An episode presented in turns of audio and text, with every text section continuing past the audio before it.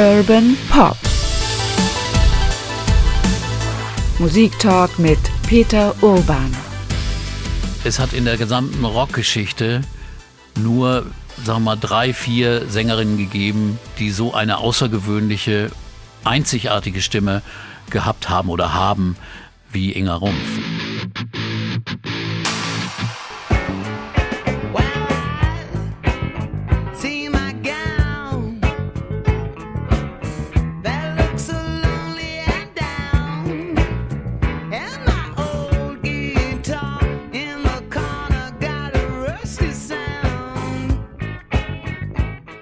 Das ist die Stimme von Inga Rumpf, die immer noch unvergleichlich ist, auch in dieser Aufnahme zu hören.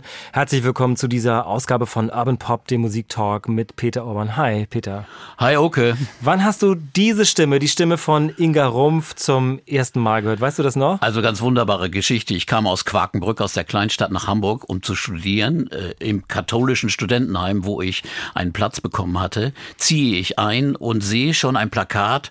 Nächste Woche, Donnerstag, Konzert Folklore. Und da standen City Preachers. Und im Speisesaal äh, dieses Studentenheimes gab es ein Konzert von den City Preachers. Und ich war 18 und dann ist da eine Sängerin, lange Haare, Pony bis in die Augen und macht den Mund auf und singt. Und ich dachte, ich höre nicht richtig. Es war Inga Rumpf mit den City Preachers. Und das war das erste Mal, sie war gerade 20 und äh, die City Preachers waren ihre erste große Band. Und äh, es war einfach wunderbar. Und seitdem, ja, kenne ich diese Stimme, liebe diese Stimme. Sie ist eine der besten, die es überhaupt in der Musikwelt gibt. I want little sugar in my bowl.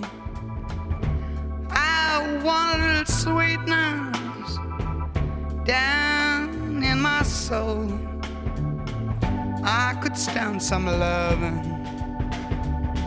Oh, so bad.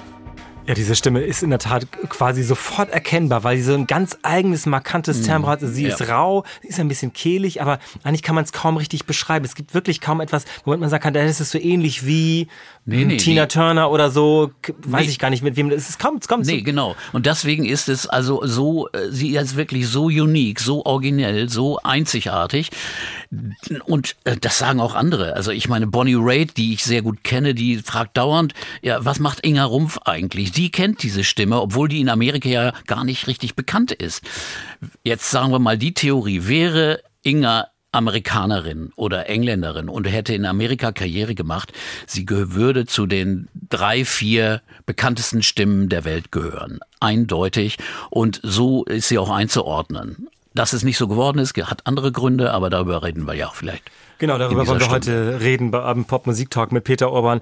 Ich will einmal noch sagen, vielen Dank für die ganzen Mails, die ihr uns geschickt habt hier an abendpop.ndr www.ftf.de und auch die nachgereichten Fragen zum Beispiel an Peter. Wir hatten ja äh, zwei Folgen Ask Peter ähm, ausgestrahlt, auch oder äh, rausgeschickt. Einige hatten noch Fragen danach. Äh, kam also noch mehr zustande, Peter. Also es wird irgendwann wieder mal eine Folge geben, wenn wir wieder genügend Folge zusammen drei. haben. Folge drei irgendwann, wenn wieder genügend ja. zusammengekommen sind. Vielen Dank auch für die Vorschläge für weitere Bands. Die haben wir uns äh, gut notiert und die nächsten Folgen sind schon in Planung. Das normal vorweg. Wenn ihr uns schreiben mögt, gerne unter urbanpop.ndr.de.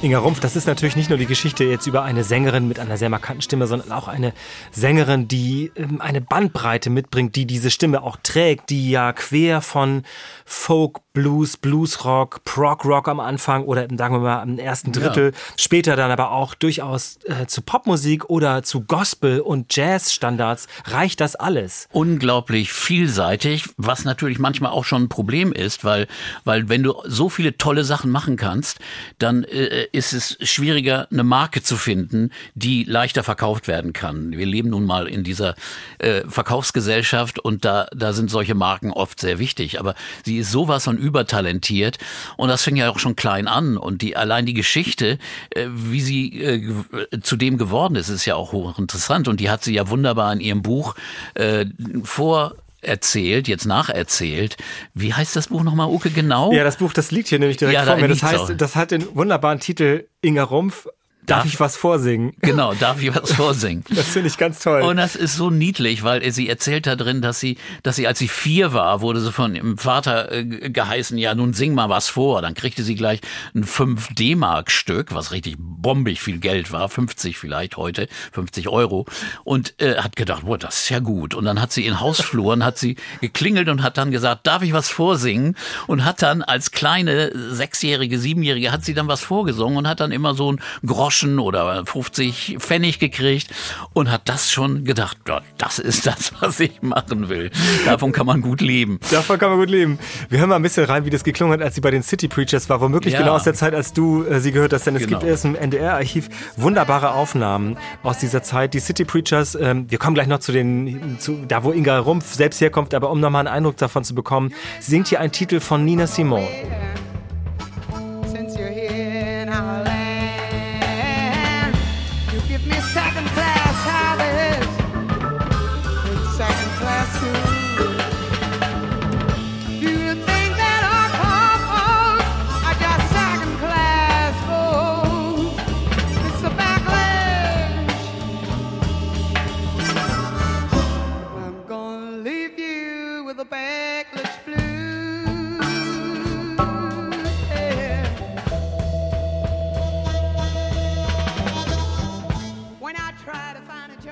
Also sie klingt auch ein bisschen wie Nina Simone. Ja, ja, Nina, Nina Simone war ein großes Vorbild für sie.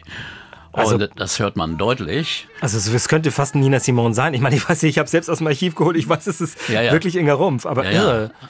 ja, eindeutig und und sie klang schon unglaublich für die Zeit. Die City Preachers muss man äh, wirklich äh, wissen, das war eine Band, die alles Mögliche spielte. Und es kam dahin, dass Inga, wir können ja ruhig mal kurz in die Lebensgeschichte reingehen, eben als Schülerin schon anfang, anfing Musik zu machen. Skiffle-Gruppen. Mit 14 gibt's Aufnahmen in einer wunderbaren äh, Doku, die es äh, in der WDR-Mediathek unter Rockpalast zu sehen gibt. Heißt Inga Rumpf, My Life is a Boogie. Da sieht man Aufnahmen, wo sie 14 ist, eine Gitarre in der Hand und dann singt sie noch mit so einer hochdopierten Frisur, wunderbar. Oder in einer Skiffle-Band spielt, äh, die äh, Pornshop, Pornshop Skiffle Group und äh, war eindeutig schon damals die Chefin im Ring und äh, das war für sie selbstverständlich. Aber sie äh, bekam schon Stress von ihrer Mutter, denn als sie sagte, sie wollte Musikerin werden, sagte die Mutter, na, du musst aber was lernen, was lernen und da musste sie eine Lehre machen und wurde Dekorateurin. Die Mutter war Schneiderin, da hat Inga auch sehr gut äh, nähen und schneidern äh, gelernt, macht sich auch selbst manchmal ihre Anzüge, hat sie sich gemacht. Oder der Vater war Seemann. Also St. Georg, einfaches Viertel, da kam sie her. Und äh, insofern hat sie da angefangen, Musik zu machen, bekam dann auch als Zwölfjährige eine Gitarre, denn äh, das hat sie auch wunderbar gelernt, Gitarre zu spielen. Und dann sang sie immer in einer Teestube in St. Georg und da kam John O'Brien Docker rein, der äh, Chef der City Preachers und der suchte Musiker. Es war ein irischer Musiker. Ja, ein, äh, der in Hamburg lebte. Und äh, dann hörte der Inga und hat sie natürlich gleich gefragt, willst du mitsingen, mitspielen? Natürlich, logischerweise. Und die City Preachers waren eine Gruppe von 10 bis 17 Musikern. Also das ging immer äh, in verwechselnden Besetzungen, aber Inga war natürlich die Hauptsängerin. Das stellte sich dann schnell heraus. Und die sangen so ein internationales Programm, äh, Spirituals, Gospels, aber auch jiddische Lieder, andere Volkslieder. Und da Deutschland ja seine Volksliedtradition komplett unter den Nazis verloren hat, äh, war damals auch so ein Drang danach, einen Ersatz zu finden. Und die amerikanische Folkbewegung kam nun rüber schon, schwappte rüber John Baez, Bob Dylan und so weiter, Pete Seeger. Und unter diesem Einfluss entwickelte sich diese Folklore-Welle in Deutschland und da waren die City Preachers eindeutig führend und auch hoch anerkannt. Du hast ja gesehen, Radioaufnahmen, Fernsehaufnahmen, Platten haben sie gemacht, sehr erfolgreiche Platten, haben dann Antikriegslieder gesungen und auch wieder deutsche Lieder wiederbelebt. Also das war eine ganz, ganz wichtige Band.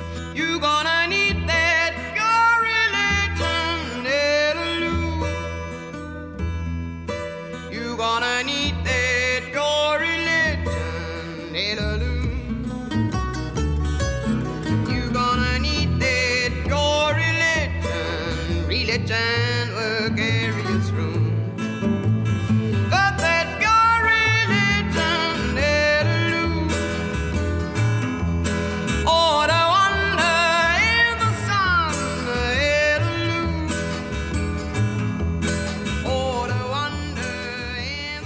Die City Preachers, äh, wenn man sie hört, das klingt ein bisschen manchmal, also mehrstimmig gesungen wird da ganz oft. Das ist so ein bisschen wie Peter, Paul und Mary oder so Ja, ähnlich klingt das ein richtig, bisschen. Ne? Also genau. so und dann eben oft auch raffiniert arrangiert. Und man Hm. hört immer, finde ich, wenn Inga Rumpf mitsingt, also sie sticht immer heraus, oder? Ja, das ist natürlich auch charakteristisch gewesen. Äh, Das gab natürlich auch Spannungen in dieser Band, auch mit John O'Brien Docker. Irgendwie am Ende, die wechselten dauernd ihre Besetzung. Udo Lindenberg wurde sogar als Schlagzeuger verpflichtet.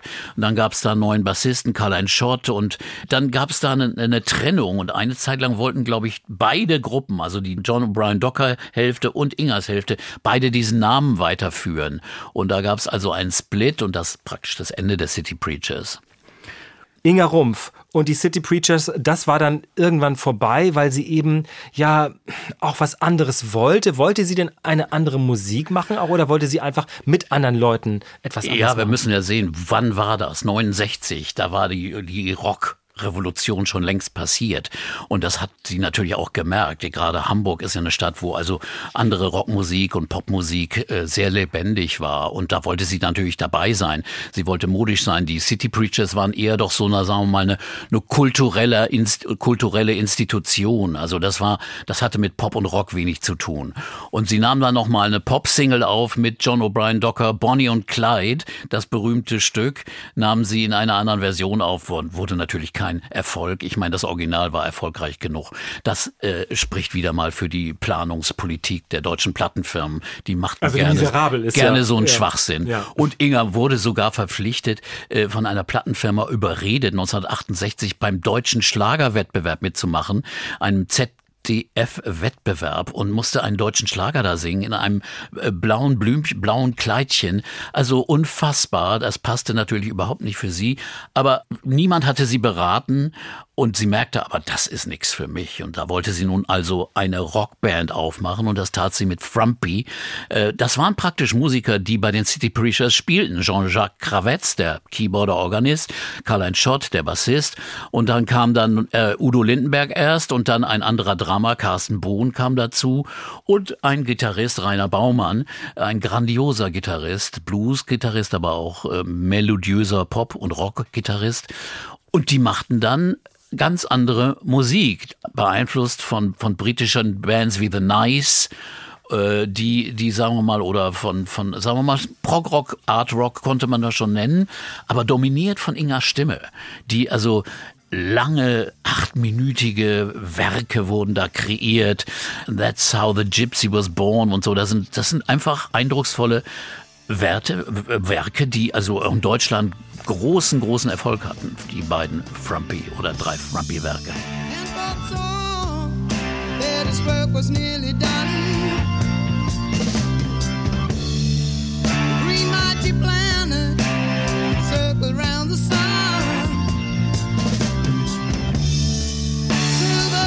And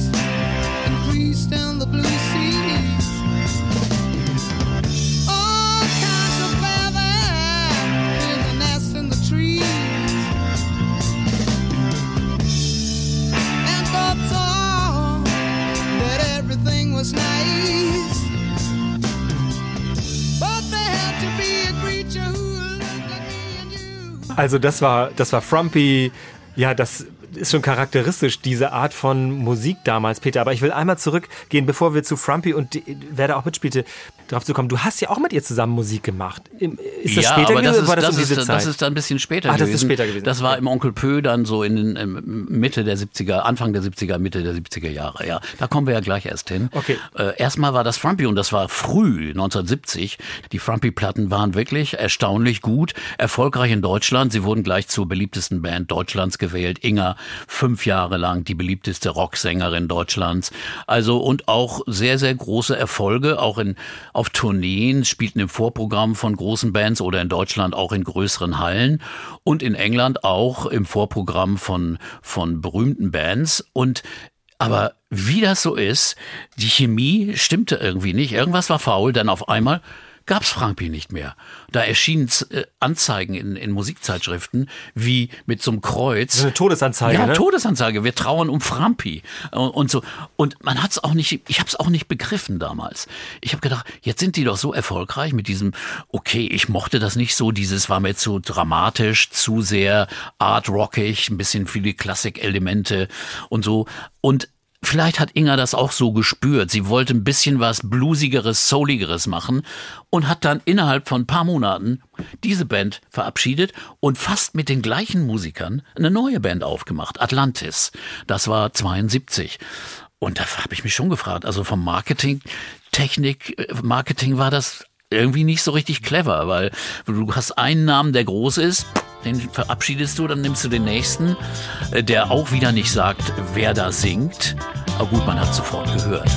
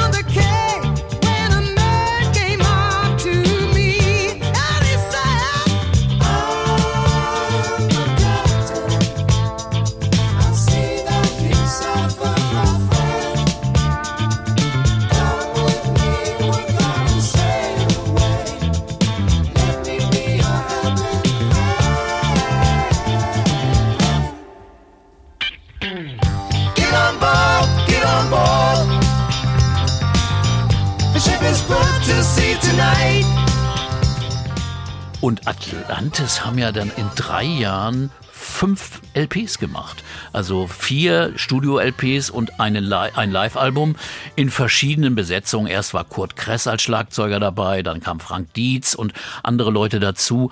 Und es war eine eindrucksvolle Band, die also auch eine tolle Musik machte, die ein bisschen mehr so erinnerte an, an Bluesrock, Southern Rock, also was auch sehr en vogue war äh, mit der Musik von Eric Clapton, Delaney und Bonnie. Und das war so der Stil. Und der war perfekt eigentlich für Inga. Perfekt auf sie zugeschnitten. Ich will mal einen halben Schritt zurückgehen zu Frumpy. Also man muss ja dann die Musiklandschaft auch sehen, wo quasi das Wort der Stunde von heute aus betrachtet ist dann Progressive Rock, also Prog Ja. Rock. Also dann eben King Crimson am Anfang, später Emerson Lake and Palmer. Yes, Genesis, diese Art von ausschweifenden, kunstvoll gebauten Dingen. Wenn ich das richtig bei ihr im Buch nachgelesen habe, war Frumpy auf diesem Weg auch, hat aber sehr viel aus Improvisationen auch diese Lieder geschöpft, diese langen, epischen äh, Lieder, die dann live zelebriert wurden. Ja, Inga hat dann nachher gesagt, wir hatten einfach zu wenig Titel. Also haben wir diese Titel dann breit gemacht. Und dann Jean-Jacques Kravetz ist ja auch ein Keyboarder, der gerne, sagen wir mal, äh, sich, sich featured und der, sagen wir mal, elaboriert. Und der hat das genossen, wahrscheinlich stundenlange Soli zu spielen. Und die Gitarristen sowieso, die lieben es ja sowieso. Insofern. Jean-Jacques Und die, nur die Sängerin, die steht dann immer so ein bisschen blöd daneben und schüttelt dann vielleicht nur das Tambourin. Und das, das war, glaube ich, nicht befriedigend für Inga. Und daher auch, glaube ich, dieser Stilwechsel für, mit Atlantis.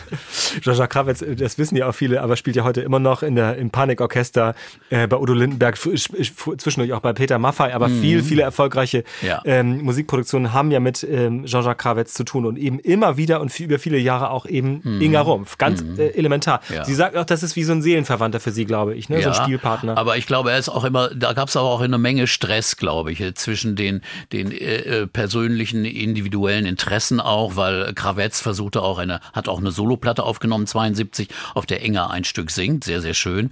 Äh, aber das waren auch seine Interessen und dann fing er natürlich auch, spielte er auch bei Lindenberg.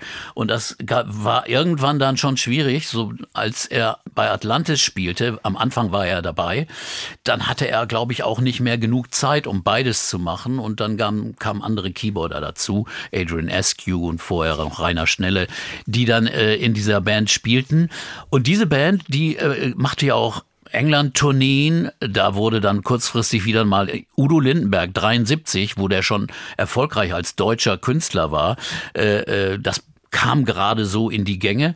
Da spielte der Schlagzeuger auf einer England-Tournee, spielten sie im Vorprogramm auch von Traffic und solchen Bands und äh, fanden immer große Aufmerksamkeit auch. Und äh, Udo kümmerte sich aber schon sehr um seine Solokarriere. Da brauchten sie dann auf einmal wieder einen neuen Schlagzeuger. Ringo, Ringo Funk hieß der Mann. Und sie gingen sogar auf Amerika-Tournee 1975 und spielten vor 300.000 Leuten insgesamt, glaube ich, 22 Konzerte im Vorprogramm von Lynyrd Skynyrd und von Aerosmith.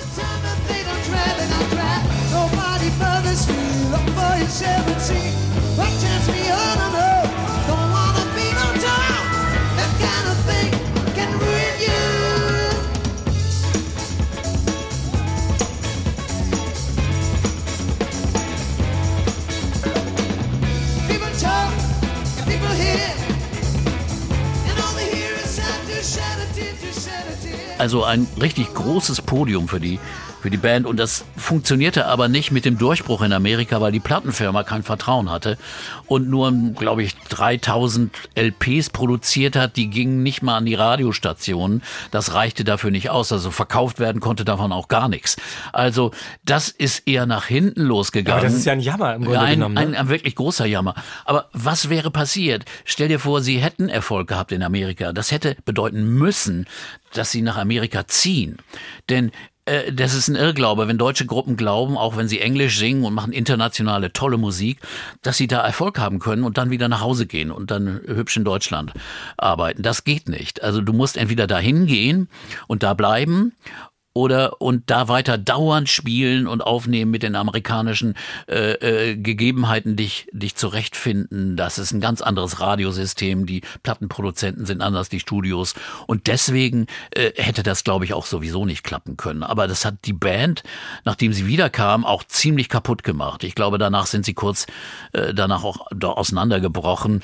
Und da spielen natürlich auch noch andere Dinge eine Rolle, weil äh, Inga war mit Karl-Heinz Schott äh, auch privat verbandelt der große Drogenprobleme hatte. Und da gab's also immer wieder äh, Reibereien und, und Sachen, das, die, die, die Dinge wurden aufgehalten durch solche äußeren Dinge, durch Streitereien, durch Probleme, durch Drogenprobleme und eben auch durch fehlende Führung durch Plattenfirmen hier. Die waren einfach nicht clever, die deutschen Plattenfirmen.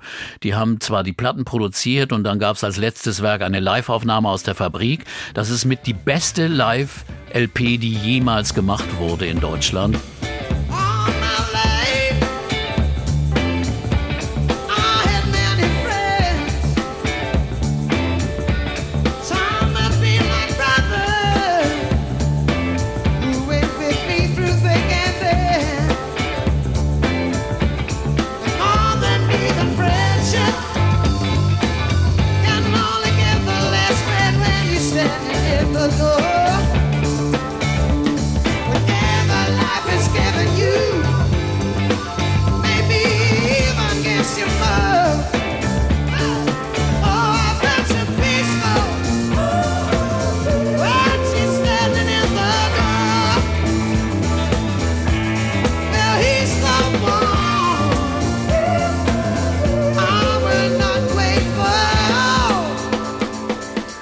Immer noch ein strahlendes Werk. Das heißt äh, Atlantis Live in der Fabrik aufgenommen. Fabelhaft wirklich.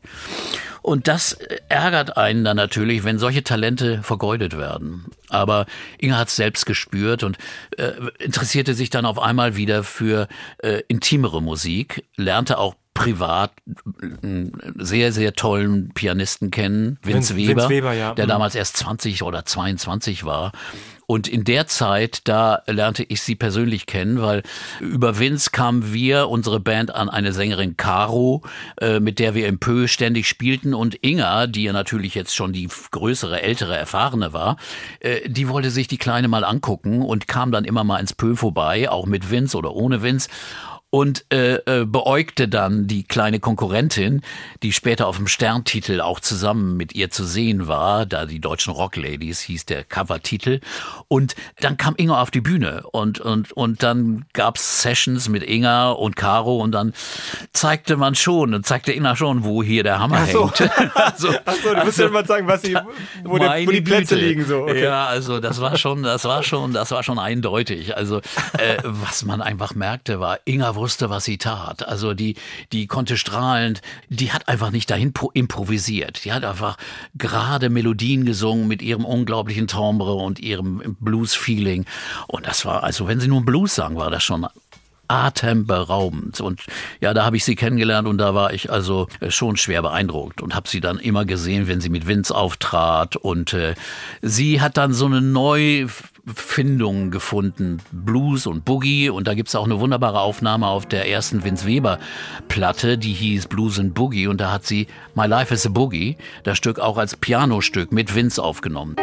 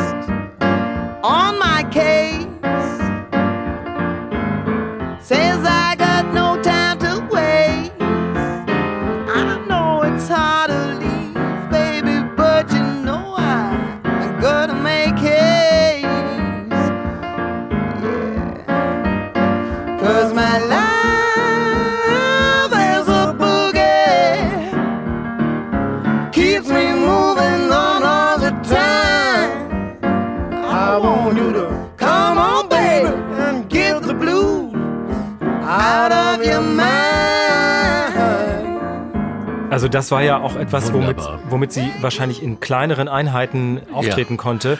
Aber sie, also da muss man ja doch mal die Frage stellen, du kennst sie jetzt ja auch dann aus dieser Zeit schon persönlich. In Interviews damals, die zum Teil in dieser Rockpalast-Doku zu sehen sind, oder aber auch in anderen Interviews heute noch, wirkt Inga Rumpf zumindest zurückhaltend, sehr genau bedacht, das Richtige zu sagen, auf jeden Fall, also, oder sogar fast schüchtern und scheu. Ist sie so oder ist das eine Nein, so, Öffentlichkeitswahrnehmung? so ist sie. So ist sie. Sie ist zwar immer die Leiterin, die Führerin in ihren Bands gewesen, weil, weil es ist doch ganz klar, die Sängerin, die so dominant singt, aber sie ist eigentlich ein wirklich schüchterner Mensch, ein, ein, ein scheuerer Mensch, der, der genau überlegt, was er tut und ist also oft auch, lebt also auch mit den, mit den Personen, mit denen sie gerade zusammen ist und äh, äh, mal äh, mer- irgendwann merkt sie aber, was gut für sie ist. Und, und dann gibt's eine neue Richtung. Aber hier äh, merkte man deutlich, hier ist das, was sie eigentlich am besten kann und am besten will. Diese großartige Stimme lebte eigentlich. Und nicht nur, weil sie in kleinen Personen, und das eben auf eine große Band und eine große Bühne übertragen, das war das Geheimnis. Aber da fehlten auch die großen Berater. Ich meine, im selben Jahr 75, wo wir das hier, das ist 76 aufgenommen, äh, auch 75, hatte sie eine deutschsprachige LP gemacht, Secondhand Mädchen, nach dem bombastischen Erfolg von Udo Lindenberg, äh, dachte die Plattenfirma, Mann, clevere Idee. Wir machen deutsche Texte, die auch so ein bisschen Udo-mäßig sind und lassen Inga das singen. Und die Songs waren gar nicht so schlecht. Dann gibt es einen Song Amerika und so. Äh, Das war okay. Aber trotzdem war es nicht überzeugend, weil Inga war eine großartige Sängerin, die von ihrer großartigen Stimme lebte. Der Udo war eigentlich kein Sänger, sondern der war so ein Sprechsänger, der bei dem äh, seine Texte total auta, äh, authentisch, äh, überzeugend rüberkam, wenn er seine Texte nuschelte, sang oder äh, richtig singen konnte er. Ja, der verkörpert ja auch die damals Geschichten nicht. dann genau. so, ne? Das ist bei Während irgendwie komisch Ja, so. Inga ist eben die Sängerin, die eine wunderbare Interpretin ist und der kaufte man diese deutschen Texte auf einmal dann nicht ab.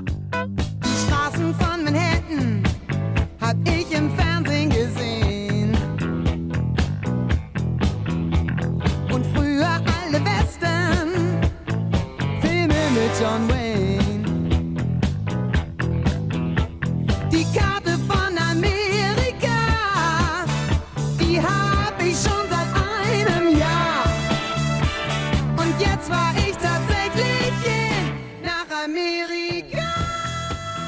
Und ihre Fans waren vollkommen verblüfft. Ich meine, die Frau war fünf Jahre hintereinander beste Rocksängerin Deutschlands und singt auf einmal diese, diese deutschsprachigen Dinger.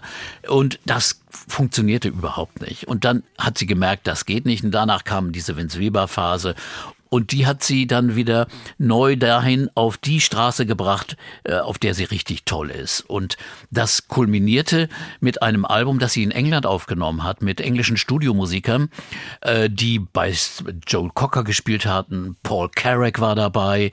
Also wunderbare Musiker. Die hatten damals in England eine Band namens Kokomo, die gerade gerade R&B und Soul-Musik machten, die die wunderbar passte zu Ingas Stil und das Album ist auch wirklich mit das Beste.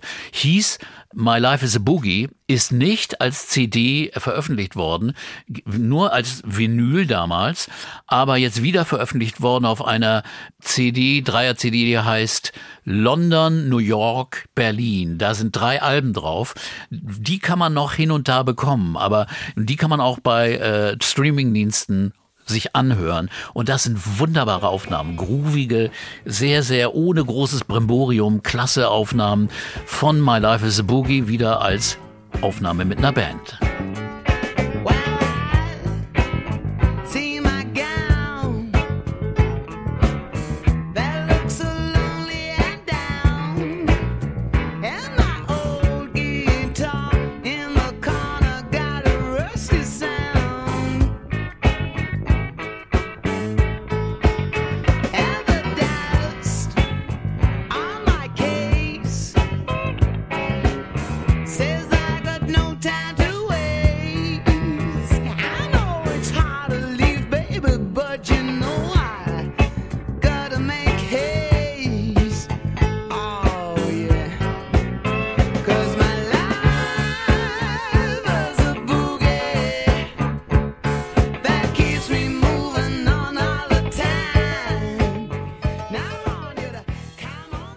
Peter hat, die hat diese Lieder ja zum, zum großen Teil auch selbst geschrieben. Ja, das übersieht man fast ein bisschen, aber das ist ja auch für sich selbst. Sie hat ein gutes Gefühl für sich offenbar, was sie kann. Ein super Song ist das. Also sie hat ganz tolle Lieder geschrieben.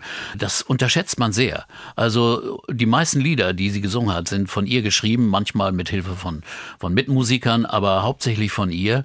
Und was man auch unterschätzt, was ich jetzt erst wieder gemerkt habe, sie spielt sehr, sehr gutes Klavier, sehr gute Gitarre. Also auch diese Slide-Gitarren, diese, diese Mischung aus, aus unten ein bisschen Picking und dann oben mit, Bottleneck so. mit einem Bottleneck, eine Slide da drüber.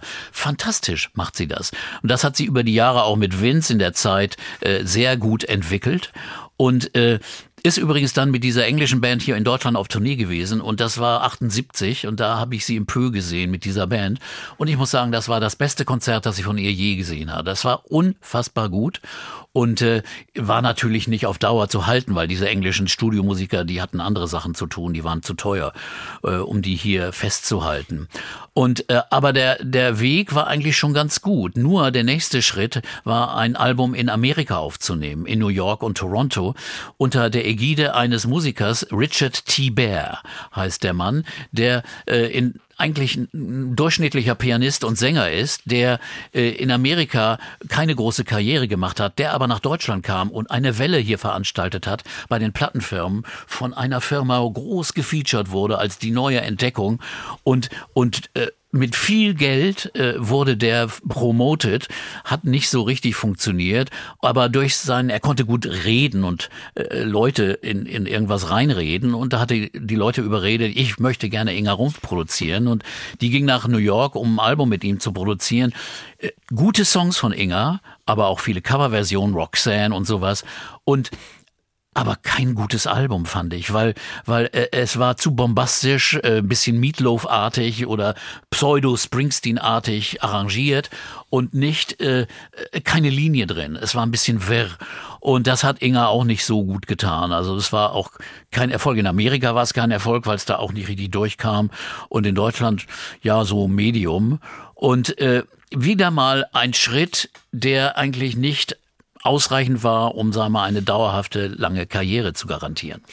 Wenn Leute, also wie Udo Lindenberg, ganz groß rauskommen, dann müssen sie ja auch wollen. Also sie müssen sie diese zentrale Figur werden wollen, ein Mhm. Star werden wollen, diese große Bühnenpräsenz entwickeln wollen und nicht nur gut singen können. Weil Udo wollte das ja wahrscheinlich immer. Der wollte immer diese Type werden, die Ja, er jetzt obwohl ist. er nicht so gut singen Obwohl er konnte. es ja nicht so gut kann. Ja. So, ne? Und womöglich hat Inga es andersrum, hat ja großes, großes Talent als Sängerin und hat aber diesen letzten Willen, die zentrale Rockstar- oder Blues-Rockstar-Figur zu werden, hat sie das womöglich dann doch nicht Ja, gehabt? man hat das immer von ihr erwartet, weil sie so, weil sie ja so ein unfassbar einzigartiges Talent ist. Aber das hat sie nun selbst in dieser Doku gesagt. Das hat mich schon sehr berührt, wie sie gesagt hat. Die Leute haben immer äh, so erwartet, dass ich jetzt nur eine Weltkarriere mache. Aber das wollte ich gar nicht, sagte sie. Ganz einfach. Vielleicht wollte sie das auch nicht. Und ganz ehrlich gesagt, die Umstände sind auch so, wenn du in Deutschland eine so großartige Sängerin bist, die in Englisch singt, also eigentlich singt wie eine Amerikanerin oder eine höchstens noch eine Britin oder früher Janis Joplin oder sowas, dann musst du aber auch in Amerika leben. Dann musst du in Amerika eine Karriere machen wollen und dann müsstest du aus Deutschland weggehen.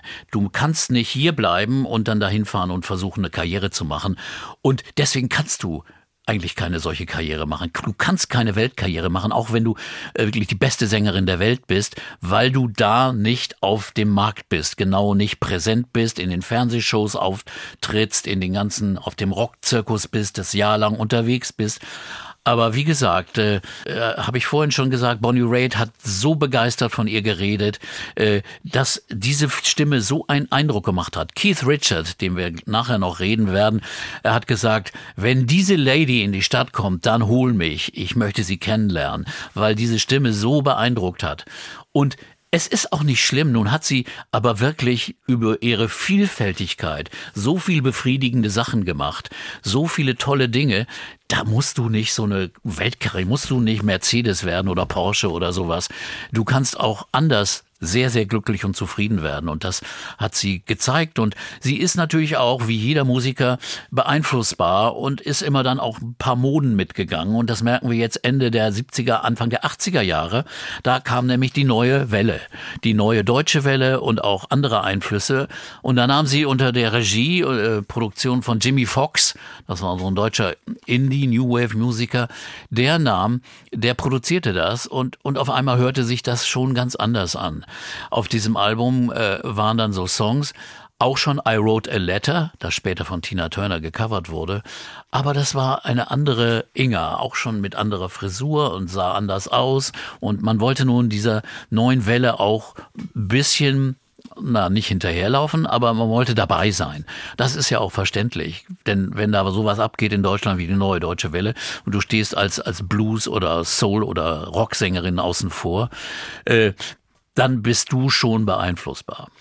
Ähm, wie schwierig war das aus deiner Einschätzung heraus, als Frau ähm, so eine Rolle zu spielen, auch mit solchen Erwartungen womöglich überfragt zu sein? Ist ihr musikalisches Talent oder gesangliches Talent haben wir ja schon ähm, ausgiebig beschrieben, aber sie war natürlich auch eine wichtige Persönlichkeit. Aber eine Frau in diesem Rockzirkus stelle ich mir schwierig vor insgesamt. Ja, also dann, sie ist natürlich auch eine, die wirklich auch eher, wie wir vorhin schon sagten, ein bisschen schüchterner war. Und ihr fehlte, sagen wir mal, auch dieser über, übergroße Manager, der richtig gut für sie war. Also jemand, der sie geführt hat oder so. Aber sie hat sich trotzdem wunderbar behauptet in diesem Zirkus. Also gegenüber den Musikern, die männlichen Musiker, oft große Zicken und große Problemkinder, Alkoholiker und Drogenmenschen und auch sehr, sehr, sagen wir mal, egozentrisch. Äh, mit denen klarzukommen war schon schwierig und deswegen hat Inga auch, also nach Atlantis Ende, nicht mehr irgendeine neue Band gegründet, sondern hat dann Inga Rumpf und dann plus Reality hieß die Band, mal hieß sie Der Bund, da wurde Deutsch gesungen, später and Friends oder Rockship, äh, je nachdem, was für ein musikalischer, musikalischer Schwerpunkt dahinter saß. Äh, insofern hat sie dann schon die Führung übernommen. Also ich fand sie eigentlich in ihrer, in ihrer coolen Art, in ihrer nüchternen Art absolut souverän. Also ich, immer wenn ich sie getroffen habe, war ich immer so ein bisschen ehrfürchtig erst. Äh, äh, war auch meine Schüchternheit oder so. Vielleicht hatte ich auch ein bisschen Angst oder was, ich weiß nicht was. Aber ich fand sie also unheimlich sympathisch, aber auch so ein bisschen abgehoben. So nach dem Motto, ja, die wusste. Die Also war cool ist sie ja. Cool, die Cool, war ein die ist- Star. die Die, ist war cool. wirklich ein Star. Die war klasse. Und ich finde, dafür hat sie das wirklich großartig gemacht. Wenn man das mit anderen Karrieren vergleicht, ging das wirklich trotz dieser Wellen, dieser Täler und dieser Berge, die sie da vollführte, weiter. Äh, äh, und da gab's Abzweigungen, die ich nun gar nicht verstanden habe. Dann gab's in den 80er Jahren, lernte sie einen Werbetexter und Journalisten kennen, Nico Müller. Den hat sie geheiratet und der bleib, blieb aber auch nach der Scheidung, die blieben nur fünf, fünf Monate verheiratet.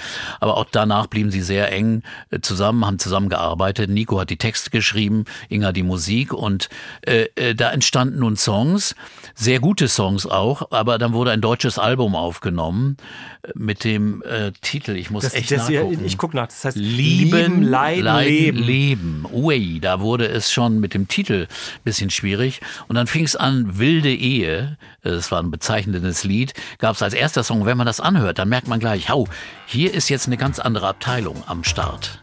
Hören wir mal an. Sein Pferd hatte Räder und fraß Benzin. Er nahm mich hinten drauf. Vor uns der Himmel rot wie Rubin, da drehte er schon auf.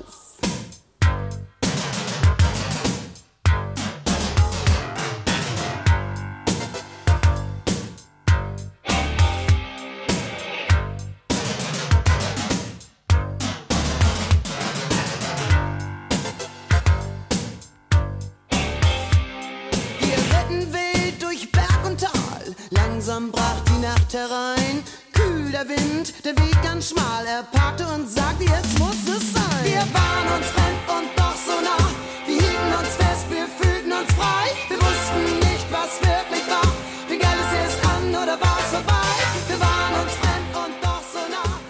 Es klingt wie Spliff ein bisschen, finde ich. Spliff oder Falco. Aber bisschen, ist ja. nicht so gut. Ist es nicht für Inga richtig und dann gibt's aber auch eine ganz schöne Ballade da drauf. Eine Liebesballade, die wunderbar ist. Titel müsste ich jetzt nachgucken. Ja, aus lauter Liebe heißt er. Das sind ganz schöne Songs. Und Inga hat sie auch, glaube ich, hat wirklich dran geglaubt. Ich war immer so ein bisschen skeptisch, aber gut, ich bin ja, was wär, was hatte ich zu beurteilen da? Ne? Also es funktionierte aber auch kommerziell nicht so richtig überzeugend. Und aber Inga sah auch ganz anders aus, hatte die Haare, ihre schönen langen Haare waren ab. Es war so eine Kurzhaarfrisur, Das war so ein bisschen modisch, Annie Lennox- Annie Lennox-artig Ja. und so. Und äh, das war so der Stil. Und äh, ich kann mich erinnern, in einer Zeit, da habe ich sie interviewt, besuchte sie hier, wohnte in der Schottmüllerstraße und in einem Loft und, und besuchte sie und sollte sie, wollte sie interviewen für eine Radiosendung. Und Nico Müller war auch dabei. Und es ist ja nicht böswillig, aber die meiste Zeit hat er geredet und, und, und hat immer Sachen erklärt und so versuchen, wo ich eigentlich Inga hören wollte und so. Die beiden haben aber weiter zusammen, weiter zusammengearbeitet, auch beim nächsten Album, das dann für den äh, linken Verlag Pläne gemacht wurde, also von einer Plattenfirma zur anderen. Da hörte man dann auf einmal Prince-Einflüsse, auch so ein bisschen wavig, aber das passte schon ein bisschen mehr zu der Philosophie von Inga. Aber richtig große Erfolge waren nicht, obwohl sie immer live aktiv war, immer mit Bands äh, gespielt hat und immer präsent war. Ähm, da kommen ja so ein paar, du hast das vorhin schon so ein bisschen angedeutet, ein paar Sachen, äh, das liest man dann auch in ihrer Autobiografie dazu, die so ein bisschen, ähm, das wirkt wie so ein totales Kuddelmuddel irgendwie, aber es gab eine große, große Anerkennung für Inga Rumpf auch international. Du hast das schon erzählt, dass eben Keith Richards ähm, sagte, wenn die in der Stadt ist, dann sag mir mal Bescheid. Vorher hat Tina Turner eben dieses Ja. I Wrote a Letter aufgenommen. Muss man- 84, Muss man sich mhm. vorstellen. Also das ist das große Comeback-Album äh, Private Dancer. Dann kommt die Single raus, Let's Stay Together. Das ist, glaube ich, eine Al Green-Nummer. Ja. Und große, ein großer Erfolg. Und auf der B-Seite dieser Single kommt ein Inga Hoff-Song. Und Tina Turner singt ihn mit einem ganz anderen, einem ganz anderen Tempo irgendwie auch. Es geht total ab, das Ding.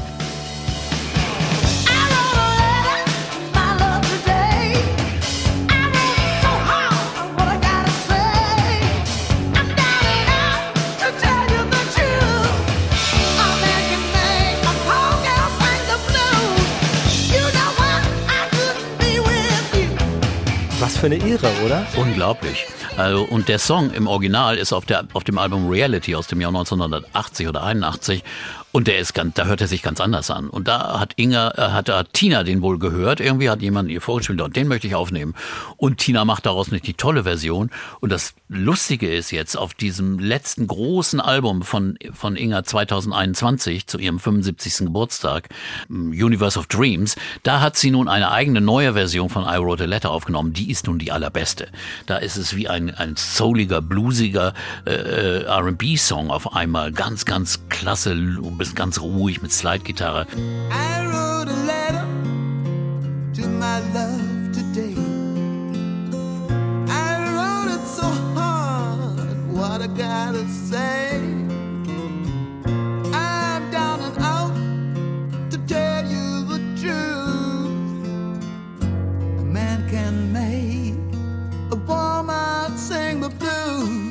Aber das war schon toll, ein toller Erfolg für Inga.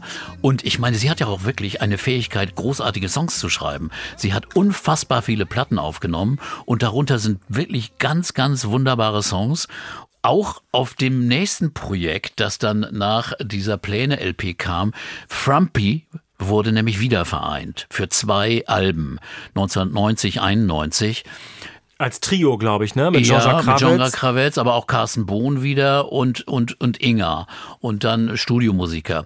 Und ehrlich gesagt, die beiden Platten sind großartig, großartig produziert auch von Ronald Prent, das ist ein äh, holländischer äh, Produzent. Die klingen fantastisch und da sind einige ganz tolle Songs von Inga drauf, die sie, also zeig mal, was für eine gute Komponistin sie ist. When I Fall in Love ist ein Song oder When the Night Comes, Love is Gold, das sind tolle Popsongs.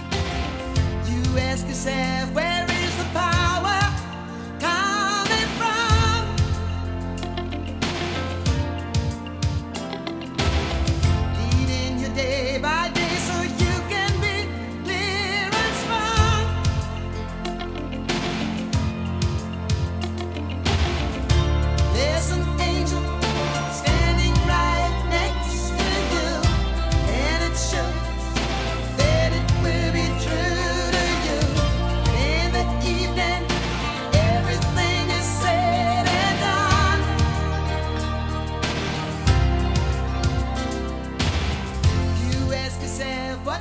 Aber ich weiß nicht, was war kommerziell, ob es erfolgreich war. Es war so medium erfolgreich, aber die Chemie stimmte wohl immer wieder nicht. Dann nach anderthalb Jahren war es dann wieder vorbei. Also das war dann die letzte Band-Reunion, die sie dann gemacht hat. Und hat dann ihr Feld ausgeweitet. Sie, sie hat Bluesplatten gemacht mit, mit Joja Wendt, dem, dem Pianisten und ganze, dessen Band. Eine ganze Menge Platten, finde ich. Also ganz viele Aufnahmen. Ganz viele Aufnahmen, ganz viele Aufnahmen Live-Alben und viele Aufnahmen mit der NDR Big Band. Und da konnte sie ihre große Bandbreite zeigen. Wenn man die Aufnahmen sich anhört, fantastische Version von It's a Man's World. Die Alben wurden auch veröffentlicht mit der NDR Big Band. Oder, äh, oder dann Jimi Hendrix gibt's ein Album, wo sie Foxy Lady singt. Das fällt, da fällt dir nichts mehr ein. Also fantastische Versionen und auch jazzige Nummern singt sie da und zeigt, wie vielseitig sie ist. Also sie, sie ist ein Übertalent und äh, deswegen ist es auch okay, dass sie das gemacht hat. Fand ich toll, wirklich. Wir hören mal ein bisschen was von Ja. der NDR Big Band Zusammenarbeit und zwar It's a Man's World. Auch gut.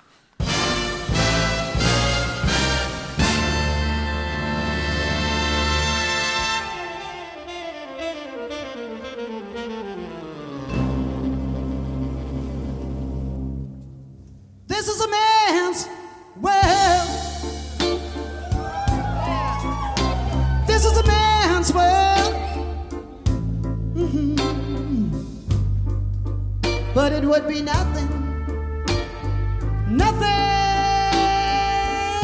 without a woman or a girl. Yeah. Say one more time.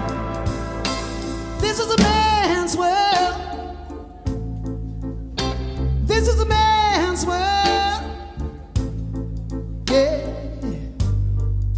But it would be nothing, nothing without a woman or a girl. Man möchte die ganze Zeit weiter zuhören, weil das so Unglaublich unglaublich gut. gutes Oh. Feeling hat. Sie ist ganz toll. Waren, da hat auch die NDR Big Band, die hat sie wirklich verführt, zu einem zu einer groovigen Soulband zu werden. Und das äh, musst du erst mal schaffen. Und das war schon wirklich toll. Und das war wann, 92, 93 wurde das aufgenommen. Und äh, wirklich wunder, wunder, wunderbar. Und äh, von da ist sie dann aber auch mehr in diese Art gekommen, äh, äh, Gospel zu singen. Das ist ja ein Schritt gewesen, wo man erst dachte, warum macht sie das jetzt? Also im Nachhinein kann ich es aber sehr gut verstehen. Also diese Arbeit in Rockbands, in, in schlechten Garderoben, mit, mit, mit schlechten Hotels, ständig unterwegs zu sein, im, im, im Wagen, im Van und überall äh, auf der Tankstelle noch mal kurz was zu essen. Das ist der Weg einer, einer Rockband. Ne? Und dann ist es auf einmal was anderes. Du singst in einer Kirche mit einem Chor. Es ist alles, sagen wir mal, kulturell auf einer anderen Stufe. Und ich glaube, das hat sie sehr genossen. Und sie kann es ja auch wahnsinnig. Sie hat wirklich äh, eine, eine Art Gospelmusik gesungen und hat deutsche Chöre zu einem Leben äh, verholfen. Das hätte man gar nicht gedacht. Man dachte, wer in Harlem oder irgendwo in den Südstaaten in Amerika in der Kirche. Also da gibt's wunderbare Aufnahmen aus dieser Zeit. Und das sind über zehn Jahre, wo sie in Kirchen gesungen hat, auf Kirchentagen. Auf Kirchentagen ganz viel, ja. Ja, und da hat sie, die hat sie Hunderttausende begeistert. Also das, das war auch eine ganz, ganz große Zeit für sie.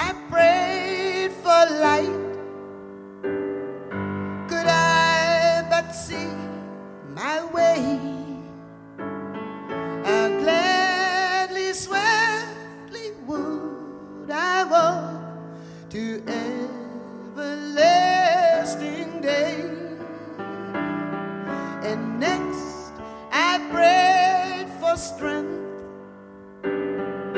that I might treat the road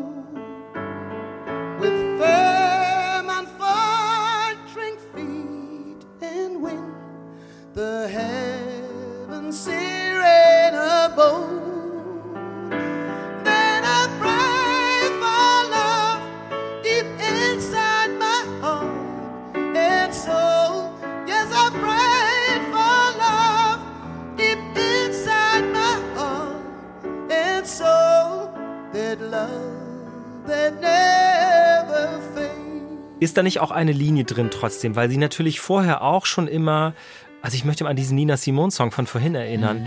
Sie hat ja auch soulige Musik, ähm, spirituelle Musik von Anfang an gesungen. Das ist schon Ja. auch eine Ader, die bei ihr quasi mit dabei Also, ist, oder? Das hat bei den City Preachers angefangen. Und äh, mal sind die Texte anders, mal singst du eben über Sex oder, oder Liebe und mal singst du über Gott in diesen Gospel-Liedern. Aber die Musik ist eigentlich die gleiche. Nur die Begleitung ist eine andere. Mal sind's Rockgitarren oder sind's Grooves oder mal ist nur ein Piano oder eine Orgel oder eine Band dahinter oder ein Chor. Aber von der Musik her ist es echt gleich und ähnlich. Und das ist auch das, wo sie zu Hause ist. Ob sie mit der Big Band spielt, ob mit einer, mit einer, mit einer kleinen Rockbesetzung oder mit einem Pianisten wie Julia Wendt oder Vince Weber. Es ist eigentlich eine Sache und sie singt so. Und ich habe sie jetzt vor einer Woche gesehen, genau vor einer Woche. Sie ist 76. Sie singt unfassbar. Sie begleitet sich am Piano, sie spielt wunderbar Klavier, spielt wunderbar Gitarre. Sie äh, hat äh, aus ihrem Buch gelesen und hat dazwischen Songs gesungen, um das zu bebildern. Und es war unfassbar beeindruckend. Also wer das sehen kann, sollte wirklich es mitbekommen. Also wenn Inga Rumpft irgendwo steht, unbedingt hingehen. Es ist ein Erlebnis. Jemand in dem Alter, man muss ja nun sagen, sie wird 77 und kann mit so einer Power, einer Seele und einer Kraft singen, das erlebst du kaum zweimal in der Welt. Ich kann das nur unterschreiben. Ähm, ich habe, wie gesagt, letztes Jahr sie zweimal sehen können und das war wirklich sehr, sehr beeindruckend. Sie hat dann privat auch einige Rückschläge oder Tiefschläge hinnehmen müssen. Ihr zweiter Mann ist verstorben Anfang der 2000er Jahre. Ich glaube, ihre Eltern sogar im, Ja, im selben Jahr in traurig. ihrer, ihrer Autobiografie beschreibt sie das auch. Äh, Sie hat ja so eine Herzensfamilie um sich herum, sagt sie immer. Aber das ist natürlich schwierig, auch, ja. die, die Mutter war immer sehr, sehr wichtig, die sie ja früher gedrängt hat, Dekorateurin zu werden, um, um einfach was, einen anständigen Beruf zu haben. Aber sie, die, die sie dann als Musikerin immer unterstützt hat, die bei jedem Konzert war und immer eine gute Kritikerin und aufmunternde Persönlichkeit war. Also eine ganz wichtige Persönlichkeit in ihrem Leben. Sie hat dann verschiedene Projekte weitergehabt, aber im Grunde genommen war es immer so ein bisschen, wenn man das verfolgte, gerade viel in Norddeutschland, ist sie immer wieder mal, sie taucht immer hier und da mal auf, als Gastmusikerin, als Gastsängerin in der Vorgruppe von, ich habe zum Beispiel jetzt nachgelesen, sie ist in der, bei der Abschiedstournee von B.B. King, ist sie im Ja. Vorprogramm aufgetreten. Er hat dann auch mit ihr zusammen auf der Bühne einen Song zelebriert. Das bedeutet ihr natürlich unglaublich viel, das ist ganz Ja. klar. Aber wir wollen vielleicht nochmal die, die Anekdote mit, mit Keith und Ronnie Wood Genau. nachreichen. Das ist vielleicht für die Chronisten auch nochmal wichtig. Ja, Ähm, das war ja 88, das haben wir jetzt noch gar nicht äh, breiter erzählt. Das ist schon eine unglaubliche Sache.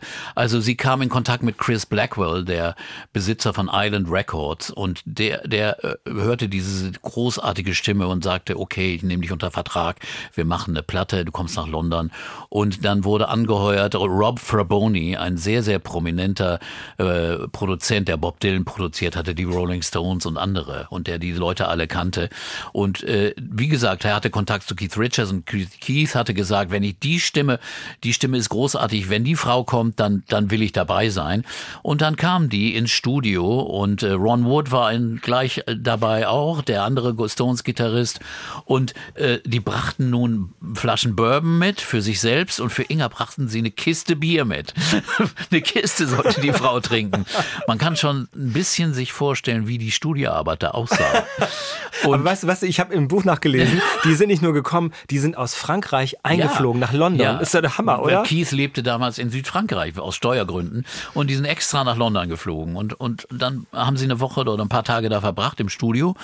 Und Rob Fraboni ist nur so ein Problemkind, äh, der zwar ein großartiger Produzent ist, aber auch oft, äh, sagt Inga selbst, der war dauernd am Telefon, der war selten da. Äh, Drogen spielten hier eine unfassbar große Rolle. Und das ist für Musik machen nicht so günstig. Und da stand Inga dann sehr, sehr hilflos dann daneben. Man nahm auch, glaube ich, nur vier oder fünf Stücke auf. Und einmal kam Mick Taylor, der neuere äh, Stones-Gitarrist und spielte ein wunderbares Solo. Und ähm, eigentlich sind die Nummern, äh, nur ein, zwei sind richtig gut.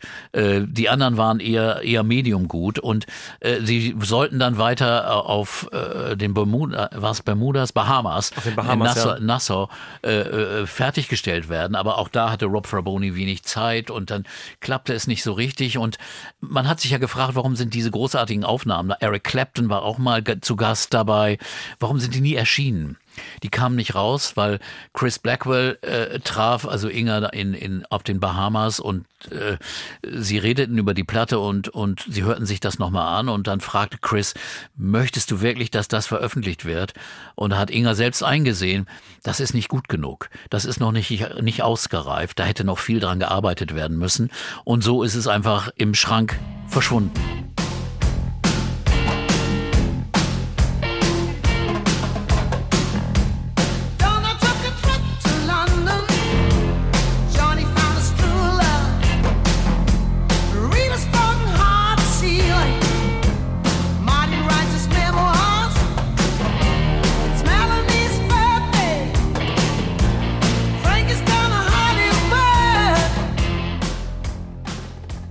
Das ist eigentlich sehr tragisch, weil daraus hätte was Großes werden können. Aber die Aufnahmen, wo sie jetzt, wie sie jetzt waren, sind auch nicht ausreichend genug gewesen. Nun hat Inga sie aber wieder rausgeholt aus dem Schrank hat sie noch ein bisschen aufgearbeitet. Chris Blackwell hat die Erlaubnis gegeben, hat sie ihr gegeben und auf dieser neuesten Platte, da sind sie als Hidden Tracks, Hidden Tracks, ja. erschienen. Und äh, also zwei, drei Dinger gefallen mir wirklich sehr, sehr gut. Gerade der Song mit Keith, der ist nicht so richtig toll. Aber, aber mein Gott, es ist einfach ein, ein, eine Station in ihrer Karriere mit vernünftiger Führung, mit einem Produzenten, der sich wirklich reingeschafft hätte, hätte das was ganz Großes werden können.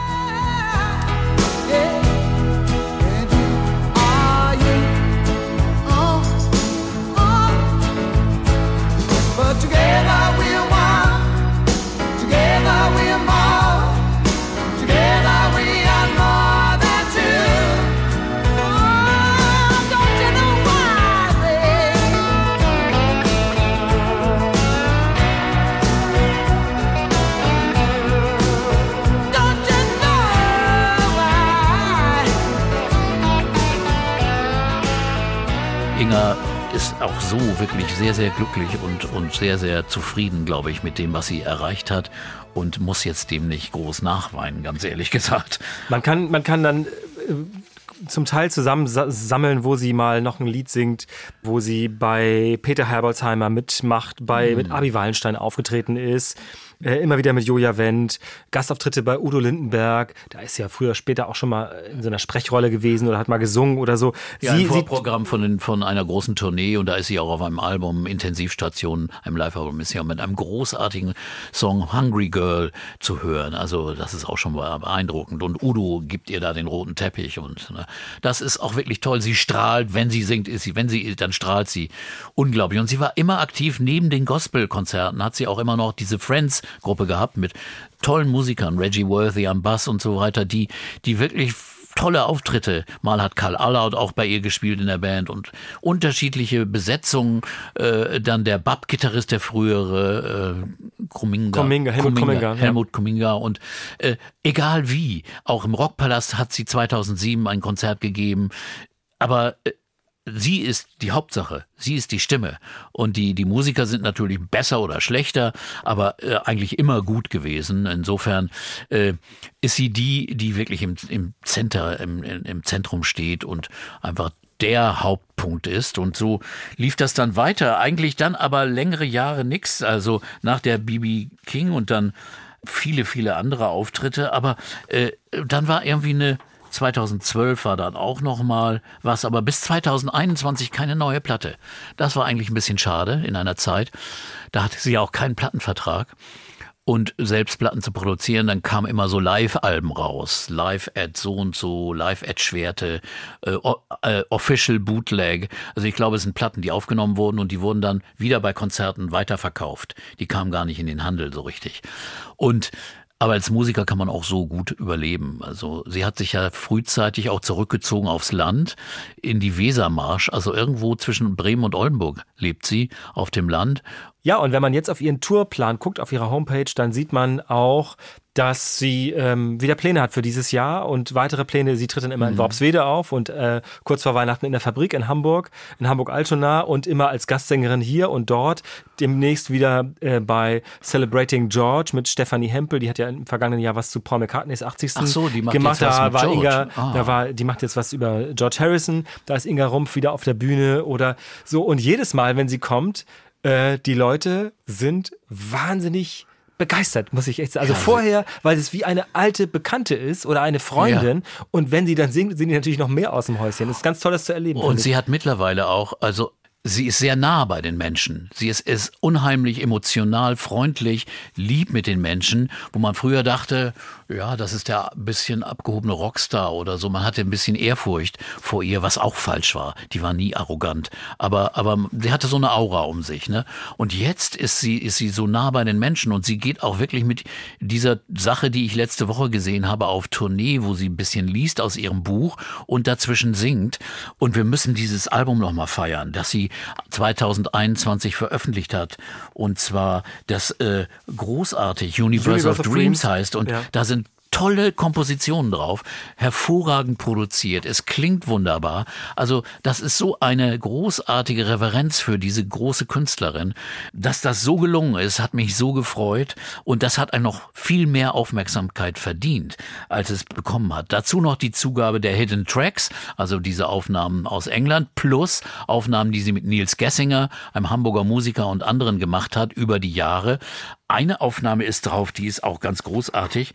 Right on, let your body move. Und das hat sie alleine aufgenommen. Mit einem Sequenzer, mit einem Synthesizer hat sie einen Groove gemacht und singt darüber.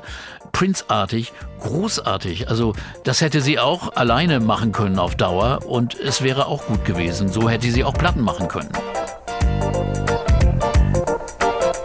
I dig that rhythm. It feels so nice.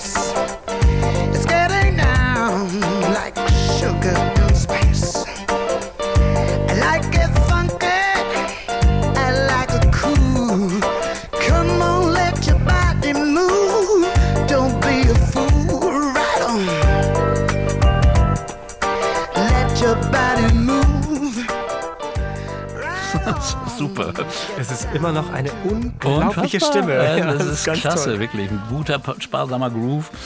Und zum Schluss sollten wir wirklich ihre neue Version von I Wrote a Letter hören. Also das vereint eigentlich alles, was diese Frau ausmacht. Großer Song, groß, groß, toll geschrieben.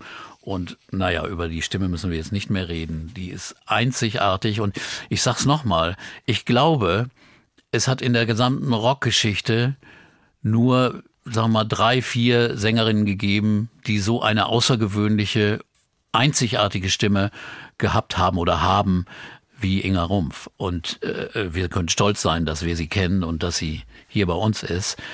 Was hat sie gesagt, als sie dich gesehen hat letzte Woche? Sehr gefreut, ja. Ich mich auch.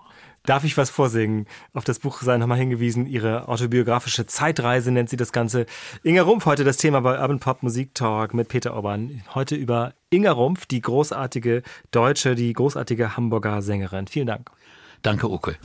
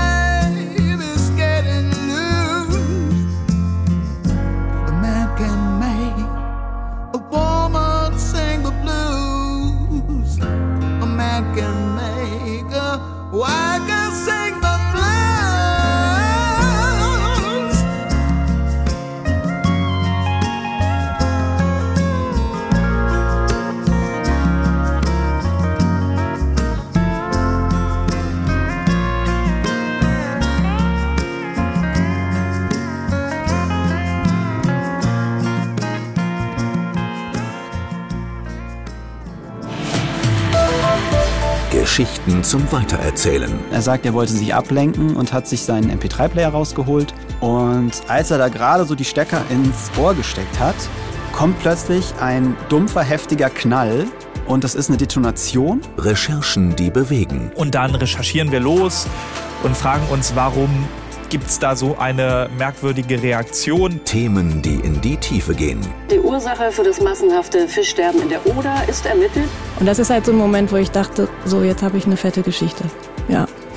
Das ist 11KM, der Tagesschau-Podcast mit Viktoria Michalzack. In 11KM geht es genau um die Geschichten, die Sie einfach gehört haben müssen. Zusammen mit den besten Journalistinnen und Journalisten der ARD durchleuchte ich für Sie in jeder Folge ein aktuelles Thema aus Politik, Wirtschaft, Kultur oder Sport, hinter und tiefgründig.